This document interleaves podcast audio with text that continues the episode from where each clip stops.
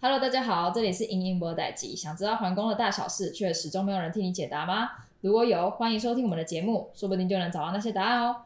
我是今天的主持人嘉欣，我是今天的主持人子晴。今天我们邀请到了成大皇宫优秀的大大大前辈，环烟精神领袖，还有今年的硕士毕业生，还是我们的毕业致辞代表的若琪学姐，以及博伟学长。那我们是不是就请若琪学姐跟博伟学长先自我介绍一下？好，然后，呃，谢谢你们的吹捧。然后 今天的题目是一个很大的题目，然后我非常的紧张，然后我怕我有所偏颇，所以我就请了一位优秀的同学，是我们成大皇宫。一级硕班匪逃匪的得奖人，然后这学期即将要去慕尼黑工业大学交换，嗯、同时也是我们这届系垒的副队长，然后还原营的客务长，A.K.A. 高雄高富帅暖的黄国伟跟大家一起分享。对，非常的长哎，我觉得只是一个，我觉得只是一个岩壁长，逃避工作的岩壁长。好，那我们斐陶斐。斐陶斐就是学业成绩第一名，哦、就是匪逃匪。因为最近新闻刚好出现那个 啊，我有听到匪逃匪，那时候说那是什么东西？哦，原来今天知道了，没错。那既然是问到两位硕班的学长姐，所以我们肯定就要问一下关于研究所跟大学的差异啦。那你们觉得研究所跟大学差最多的地方是什么？就是以同样都在成大来讲。其实我觉得研究所跟大学比起来，就是比较像是小型的职场。就是举一个例子来说，就是对大学生而言，你可能会觉得说指导教授就是指导，听起来就是像大学教授一样，就是我有问题去问你，你就要告诉我答案。然后就算你不告诉我答案，你也要告诉我怎么获得这个答案的流程跟方法。然后之前看过某一个教授的文章，他就说他以前每次跟他的指导教授讨论的时候，就是教授可以提供的也很有限，就是甚至有时候提供的也不是很好的构想，或是根本理念也有错。因为研究就是在探索未知的世界，然后在某些方面，教授可能懂得也不会比研究生多。然后有时候找老师讨论，其实要确认你的逻辑有没有正确，然后就是。逻辑概念呢，其实，在研究所来，研究所的生活当中，其实我觉得蛮重要的，因为你的逻辑不假，其实蛮容易陷入会死胡同，你就是很容易钻牛角尖。比如说，其实你今天这，你看 paper，然后得来的这一套研究方法，根本不适用你今天想要，呃，研究的东西的时候，但你还是一直做，一直做，一直做，然后不跟人家讨论，不跟老师讨论，不跟学长姐讨论，那你其实很容易就会一直做白工。所以，就是如果你们实验，就是未来你们要进入研究所，那你们实验室可能会有一套，呃，学长姐留下来的方法或者是什么，那这样某种层面上来说会比较好。但我们的博后学姐其实也都跟我们说，就是你有时候要适度的去质疑这个方法的正确性到底是不是这个样子，就是，嗯、要从根本上面的逻辑来去思考到底这件事是不是正确的。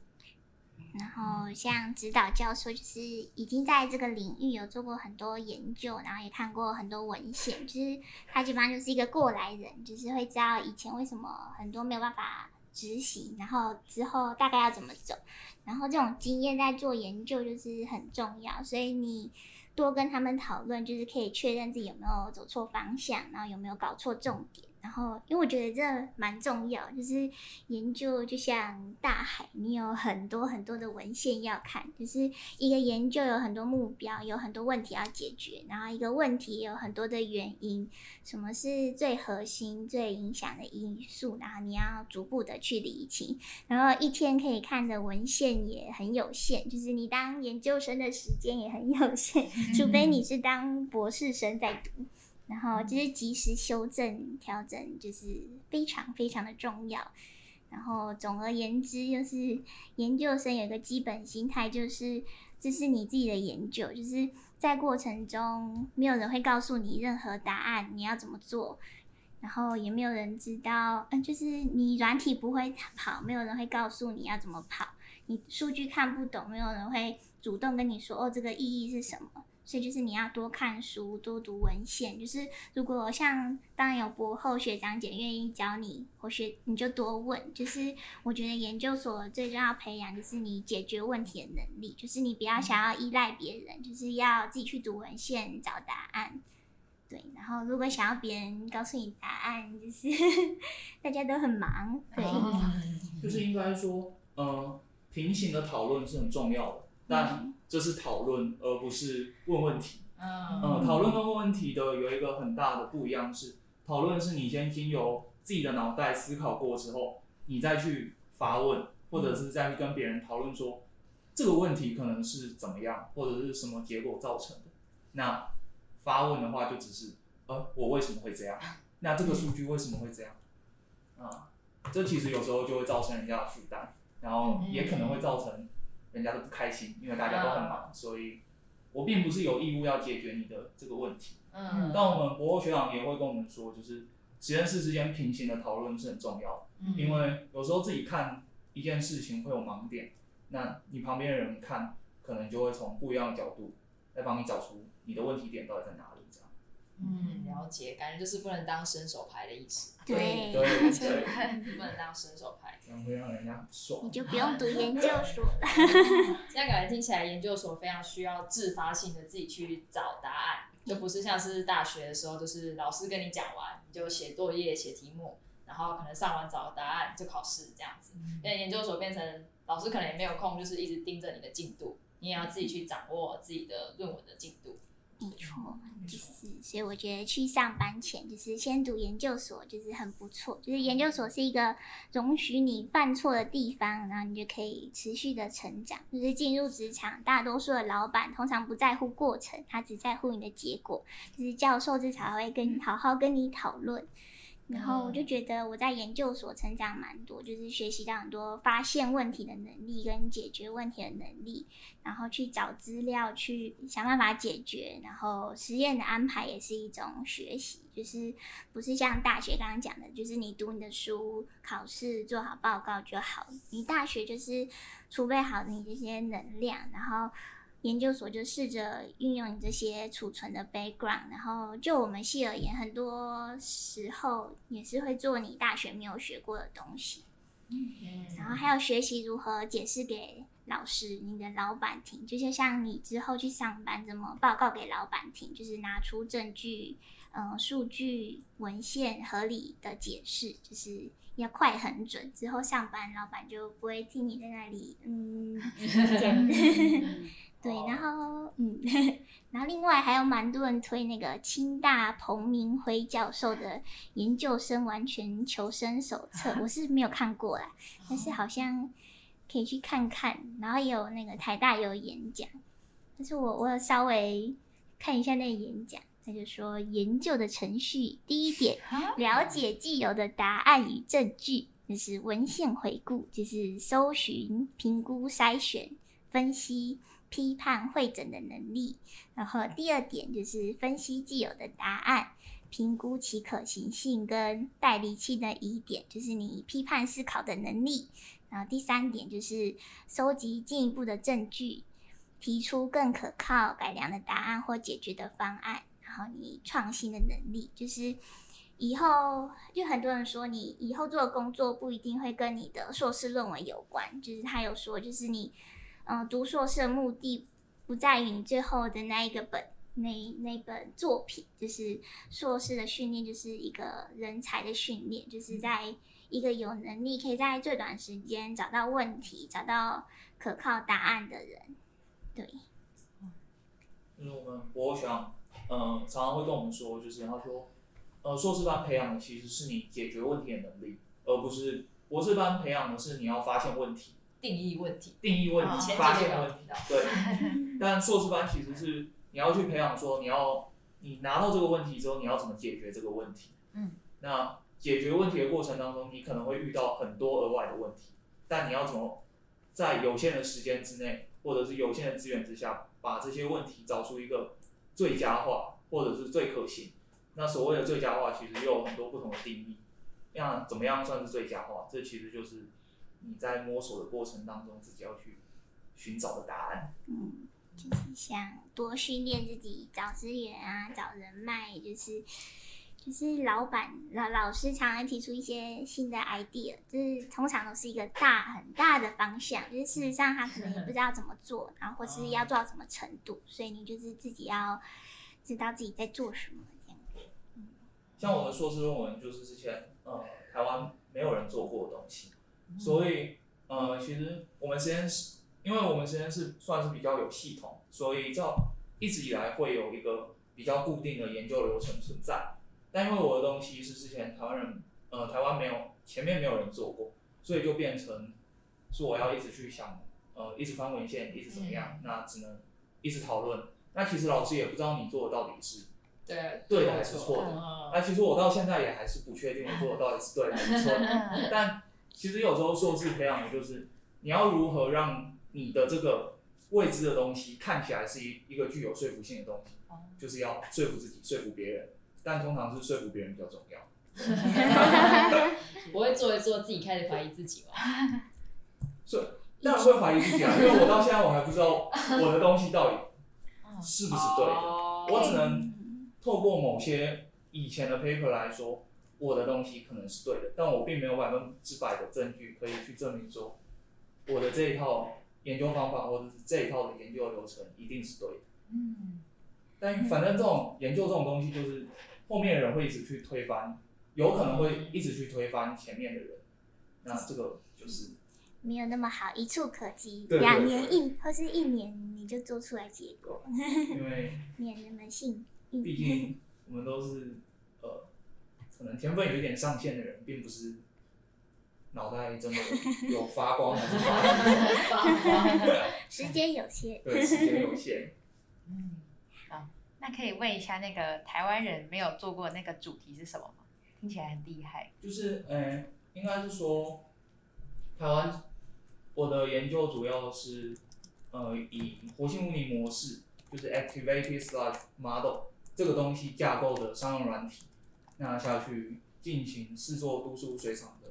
改建评估计划这样，那其实台湾嗯之前并没有人用这套的模式在评估污水厂或者是呃生物处理，它可以去怎么样去改良啊，可以怎么样去应用。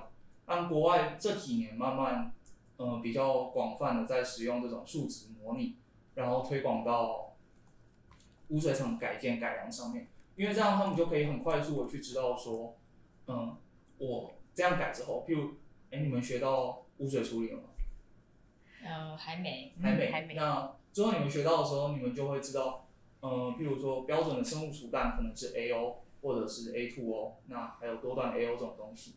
当我们在改建之前，我们其实并没有办法很有效的去评估说，到底哪一种方式是最符合经济效益，或是最符合这个市场的污泥性质。那如果可以用这个活性污泥模式架构的商用软体先去。进行一连串的模拟，那我们就可以知道说，它在怎样的操作条件，或者是怎样的呃情况之下，它可能会达到最佳化的成本效益，或者是可以把我们的放流水处理到嗯、呃、符合法规标准这样。但台湾之前是没有人在做这个东西。哇哦！是指没有人在使用那个软体吗？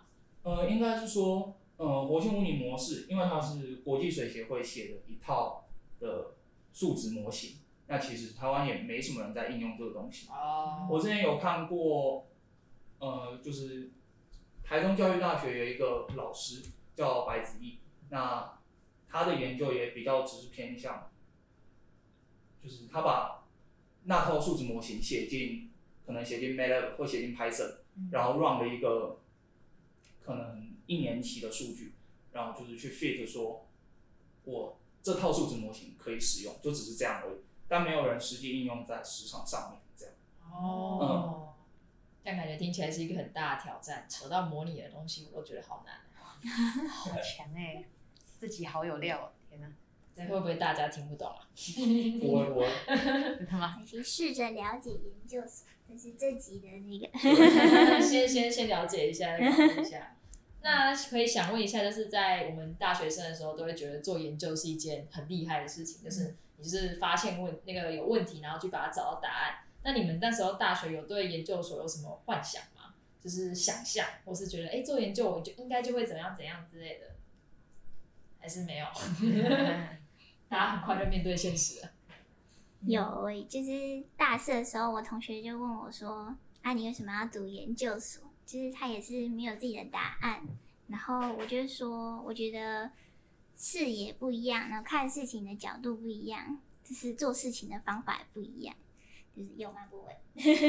我觉得有，应该说做事的方法你会比较比较讲求逻辑性或者是条理性，可能比较不会那么单纯的，就是追求两点一线的那种感觉。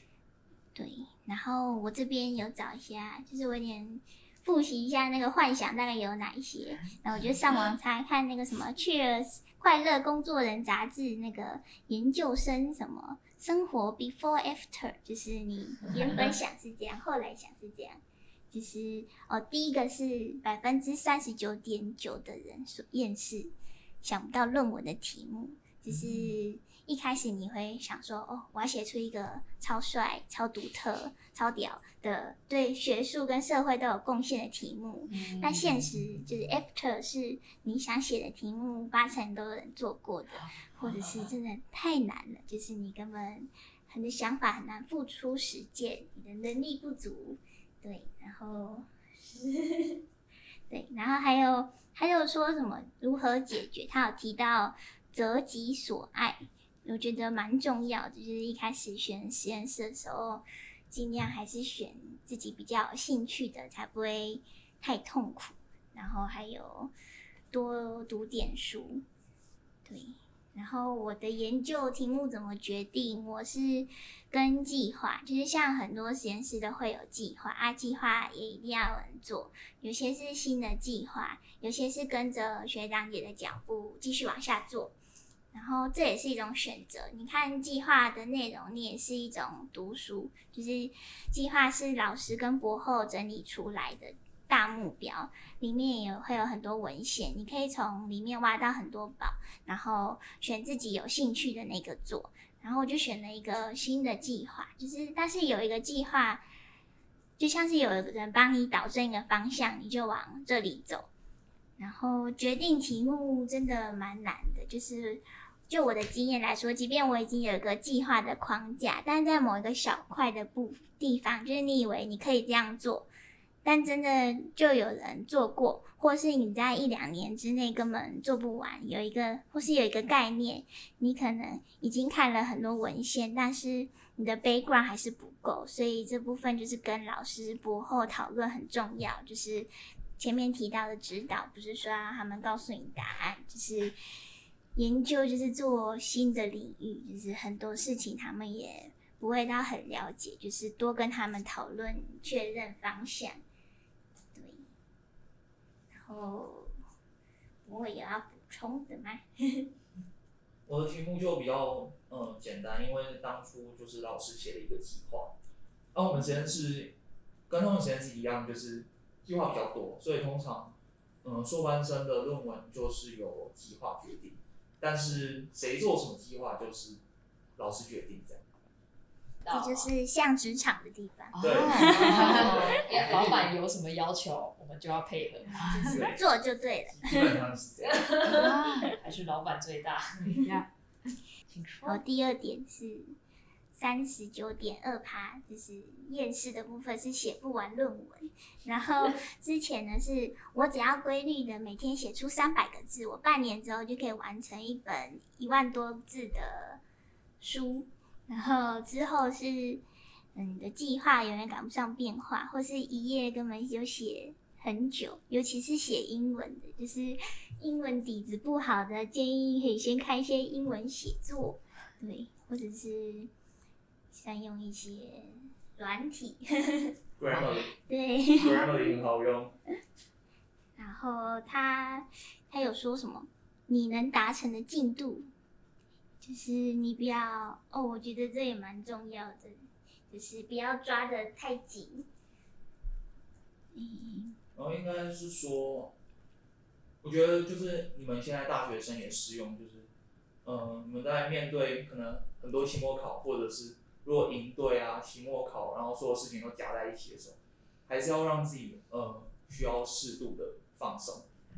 之前大学的时候，其实我一直觉得休息好像没有很重要，可是上上了硕班，尤其是硕二下，在写论文的时候，你真的会觉得，那个有时候一天你要写出一页的 Word 都是折磨，你就是会打开你的论文，然后盯着它看。然后看两小时，你还是盯着他看。那一页不是只有一页，有很多的文献要看。一句话都写不出来。哦。然后，所以那时候，哎，四月底还是五月底那时候，因为我们实验室有时候会接一些计划，然后需要到外地去采样，然后可能就两三天。然后，但通常不会早说的，但那一次我就说我要去，然后我就说，反正我就当做出去晃晃，然后出去散散心，然后回来之后。整个状态就是有好很多，所以其实我觉得适当的休息，对于研究生来说，的确是蛮重要的，不然真的会太太紧张，太压力太大。对，然后嗯，也不要一心就想出你要写出完美的作品，就是先求有，再求好，就是不论你的成果是否符合你的预期，然后你都要你都要为你自己的努力感到骄傲，就是。我觉得真的是这样，就是我的个性就是逼死自己的那种，我很容易在一个地方，就是我要一直把它弄到好，我就就睡觉时间就被我压得很少这样，然后我动作又很慢，就是我这里要感谢我的实验室小伙伴大眼，就是他每天都跟我说，若琪你要先写，你不要太执着，就是有什么你就先写什么。就是你，就是很多时候你也要对自己精神喊话，就是你已经很棒了，不要没有自信。就是这里要讲一个小故事，就是我偷偷讲我们先设博后，就是他那时候博班毕业去参加一个论文的投稿，然后有一个结果就被对方质疑，然后结果不是很好，他回来跟老师讲的时候脸色就不是很好看，老师就跟他讲说。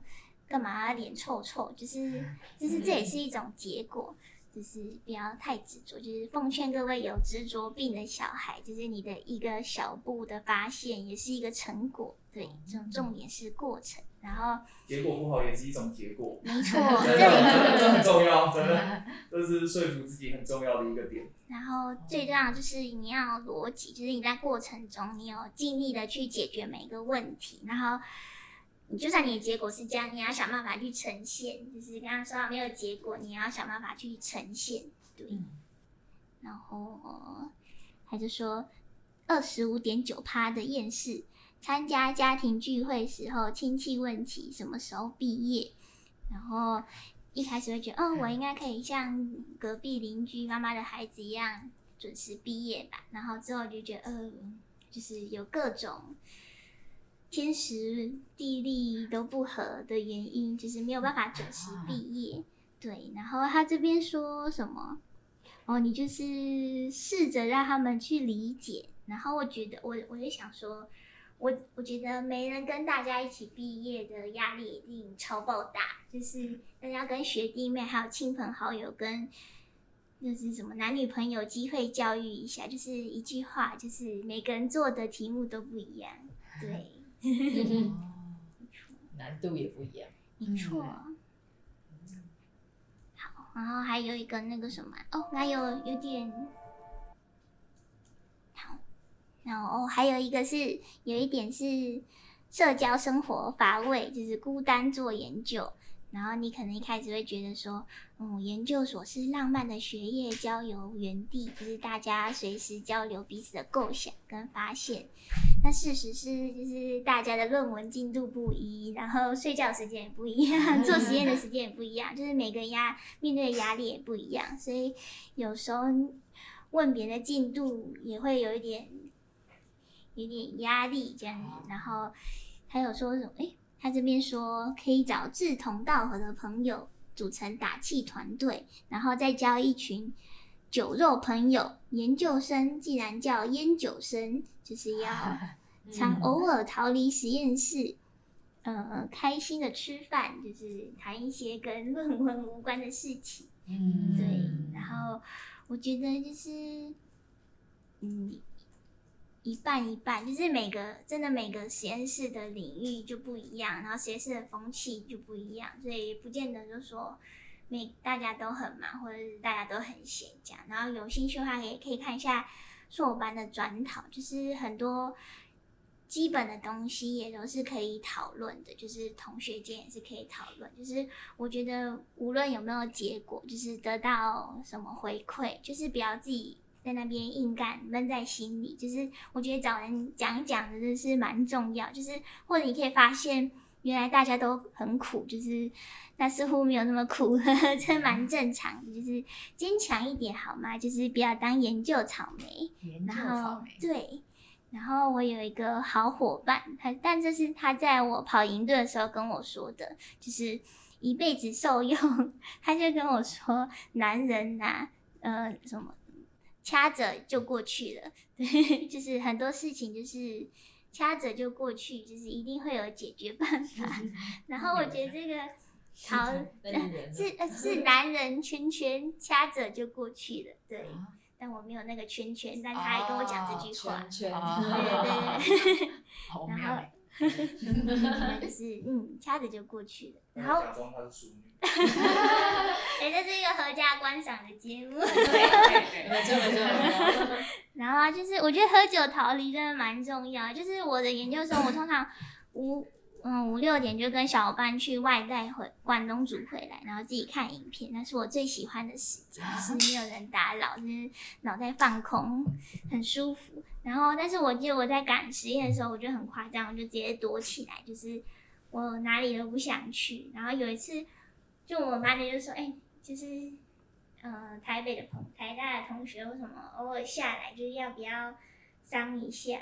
然后我的那一天真的是心情得到了很大的舒缓。嗯 就是你们可能要珍惜你们大学时段交的这些朋友，因为上了硕班，就是你们上了硕班之后，因为成大大部分应该就是以历届来说，通常就是一半往台大，一半往成大，嗯，一半留在成大这样，所以你们有时候这个你们彼此就是彼此的心灵支柱，因为上了硕班之后，那个社交真的会降。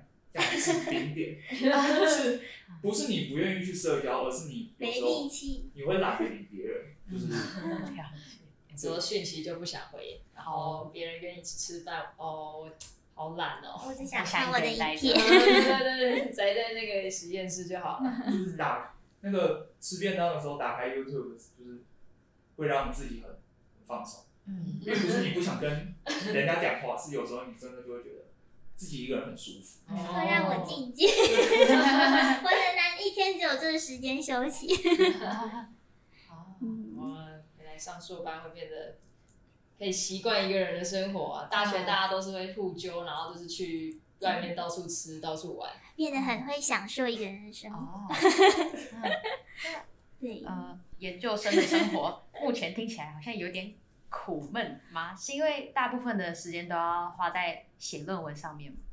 没有，我觉得这就是像刚刚讲到的，每间实验室不一样。Oh, 然后像我们两个实验室就是比较会有很多计划，所以像两年的时间，我第一年其实都在做一些实验室的计划，就是分析呀、什么。但我觉得过程中你就也会学到很多仪器的使用。我觉得这是我们实验室。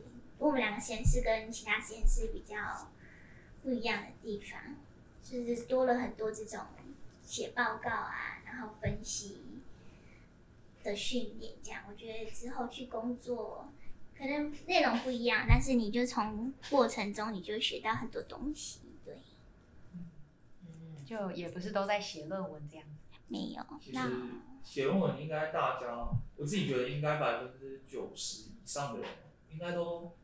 会过完二年级那个寒假才开始。嗯哦，题目没有那么快决定啊。因为呃，题目没有那么快决定，应该也是一个点。那第二个点就是你的实验需要时间，然后你的实验失败也需要时间，重来也需要时间。对，这是一个很现实的问题。嗯，当你数据量不够的时候，其实你没不太有办法写出呃比较完整的东西。而且你光尝试。try and error 是一个很长的过程。呃说白了，训练你心脏。对，你要是你想要什么就有什么。你要尝试着去接受失败。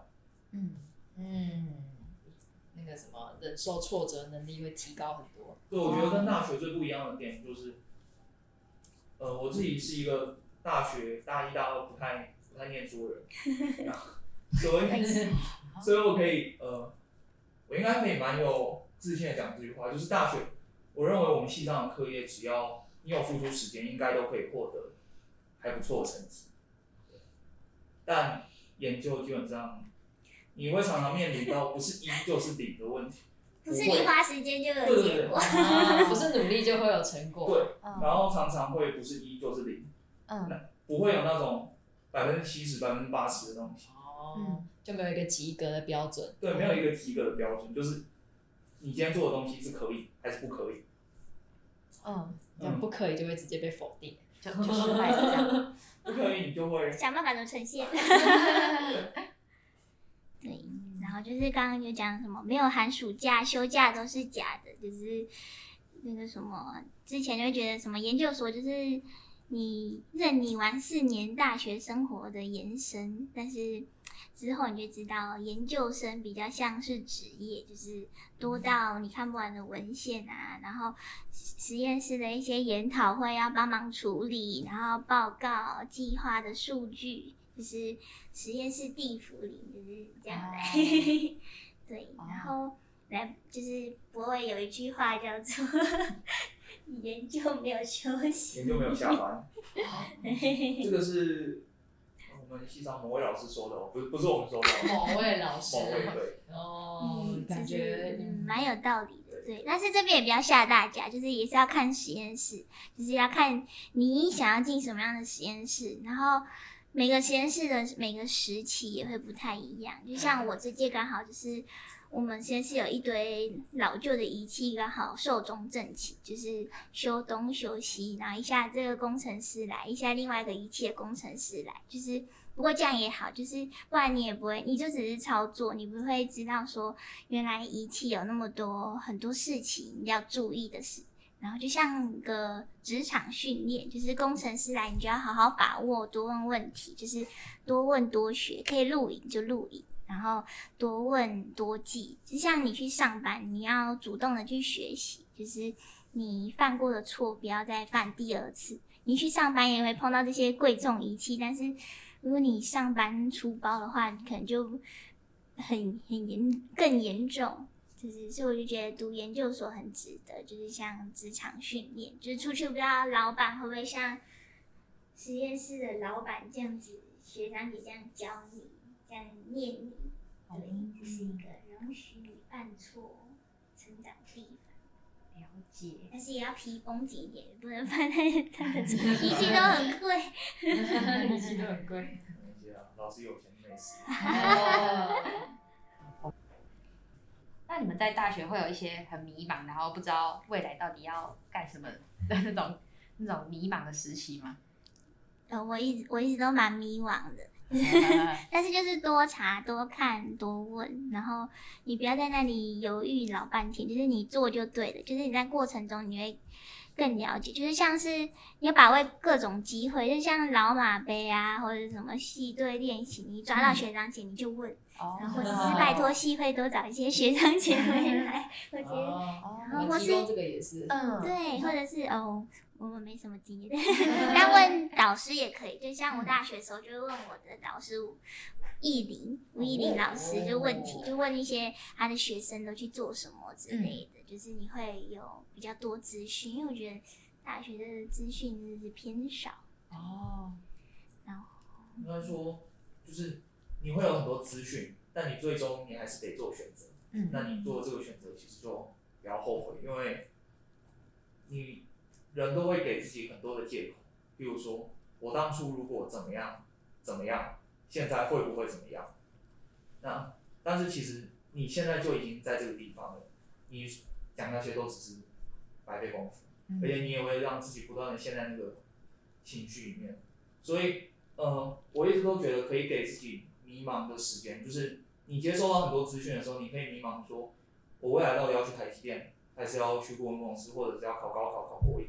但你只要下定决心说，你在这么多的选择当中，你做了那个选择，那你就不要再迷茫，嗯，不然你会一直陷在那个情绪里面出不来。而且像我就是一个很犹豫不决的人，我朋友就跟我说，就是你现在做的第一份工作也不不太会，就是你一辈子做的工作，嗯、就是像很多学长姐是做了几年，就是哦，就听到他要换工作了，就是这也是我们尝试，你可以从顾问业去台积电，也有很多台积电去顾问业，或者是从事各种别的工作，所以你就是去吧。那我可以问博伟学长，就是听起来很坚定，那你是有迷茫的、迷茫的那个时间吗？应该说，哎、欸，他这边是讲实验室还是工作？找找实验室的时候，就是啊，找实 找实验室的时候，因为当初我在选实验，就是大三那时候在找专题的时候，其实好像没有太多的犹豫啊。这样讲也怪怪的，因为我比较是从老师的个性去挑实验室，嗯、而不是从领域去挑实验室。这后面可以再一并的讲说为什么，就是这些都是要综合考量的项目这样。嗯，那因为那时候是问了一些学长姐，然后就觉得我们老师的个性，那跟学生的相处，然后做的领域我也不排斥，那就想说试试看这样。嗯，那后来嗯推甄完，那台大没有上，那势必就是。继续跟老师，因为我也不想换实验室。哦，了解。然后，那我继续讲，其实我是大二暑假，那那时候大家在决定的时候，就是名次在终点，所以我就直接选择考试。然后也想说，先在国内读研究所，就是也了解一下自己到底是不是想要做研究，就是我没有急着要去国外。嗯、然后我觉得，当要选择研究所的时候，你可以先问问自己这些问题，就是第一个，你是在问。为谁读这个研究所？就是读研究所也不是一个容易的事情，就是你得不到想要的收获也是蛮可惜。因为两年的时间，你也是可以做很多事情。像我有的同学，就是他没有打算一开始就读研究所，他就是打算先去职场上班。真的，他觉得有需要再回来读这样子。对。然后第二个是你为什么要读这个研究所？就是有的人会觉得说，哦，大概的。大家的概念就是哦，我至少有个硕士学历，或是人家看到我说，哎、你的同学都去读，那我也要读一下。或是有些人是我现在还不想去工作，我不知道是什么，那我就先躲一下啊。有些人觉得读研究所就是单纯的起薪高一点，就是对。然后我就觉得都要花两年的时间，就是你多看、多听、多学，就是很有帮助。就像我觉得。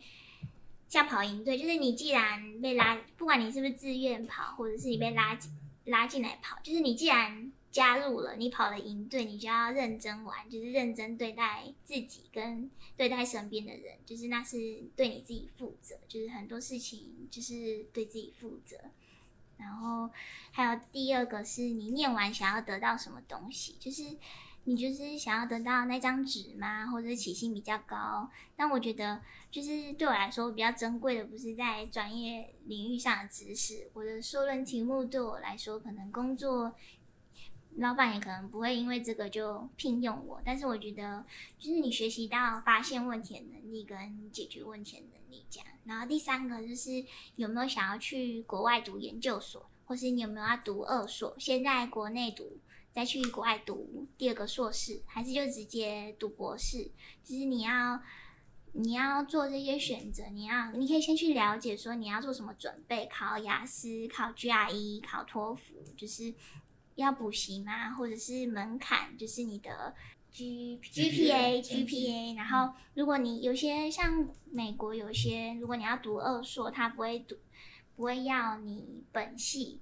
他会希望你是读别的系，那这时候你有没有辅系或者是双主修，就也蛮重要。然后我虽然没有去国外读，但是我可以稍微分享一下。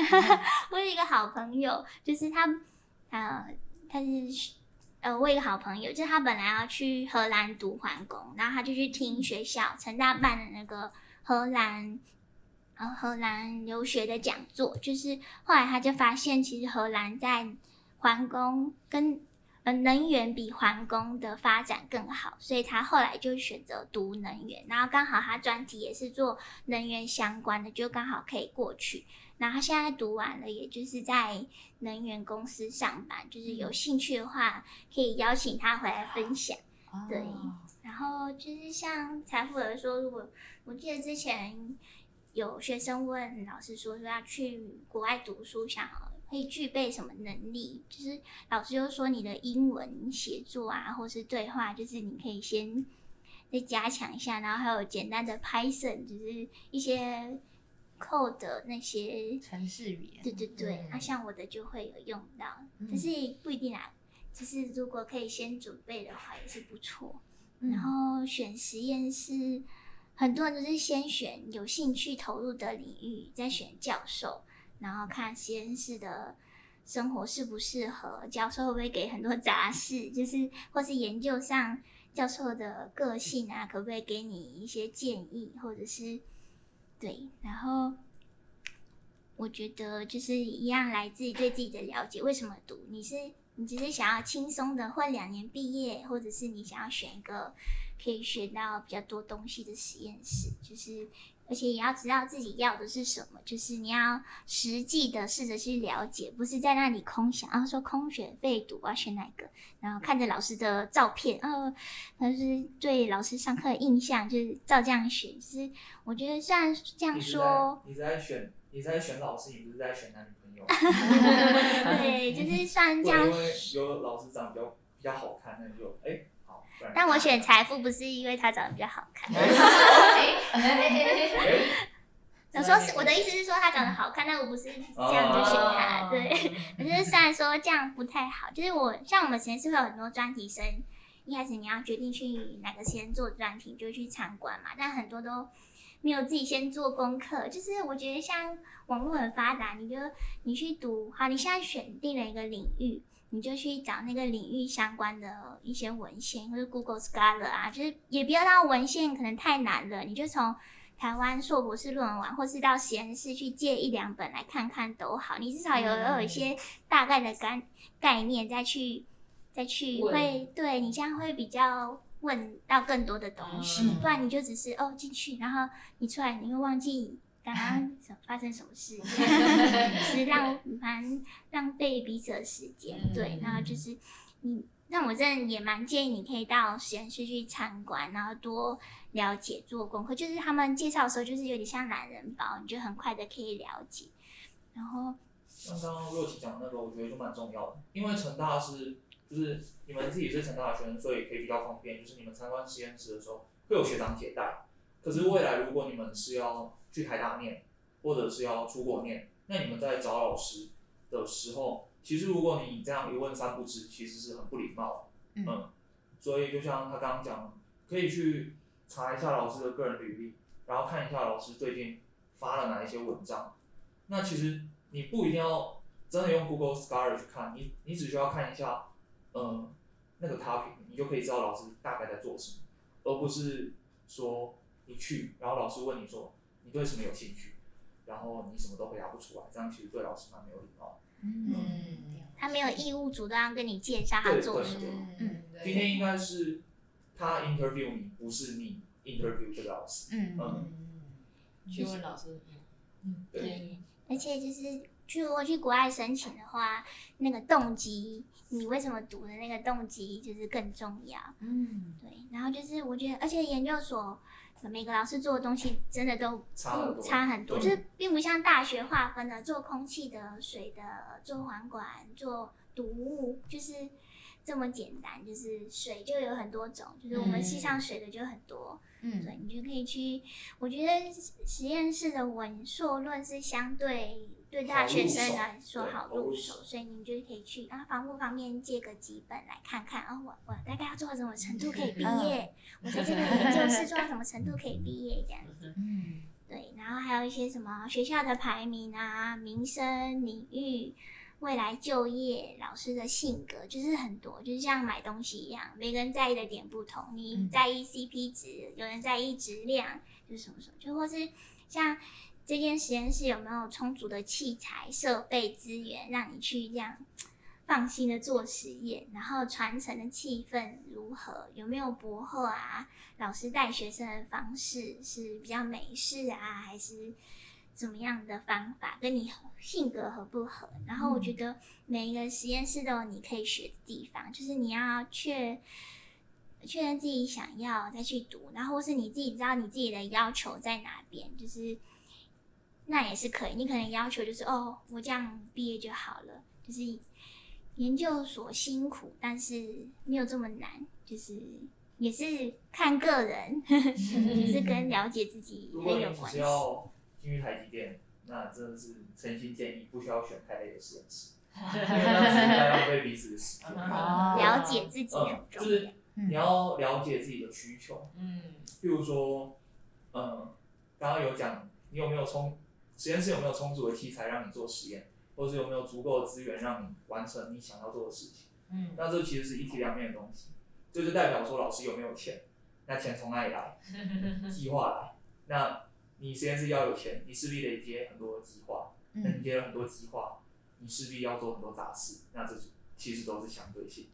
自己衡量。对，然后，嗯，有时候老师刚刚若琪有讲说，就是每个阶段其实也不太一样。有时候老师刚好你遇到老师的那个事业爆发期的时候，你是他那一段的学生，你就会比较辛苦一点。嗯，对。那这个都是你需要去跟上面的学长姐谈。对，问学长姐的心得很重要。哇，那看起来挑选实验室其实。背后有很多学问呢，要想清楚。我这几天问清楚，被问过最多是：你想清楚了吗？多打听是好事，跟买东西一样，多爬文。嗯，对对对。嗯，听到这边，大家是不是收获良多呢？那如果想知道更多关于研究所的大小事，那欢迎记得锁定我们的频道，收听下一次的集数。英英莫代记，我们下次见。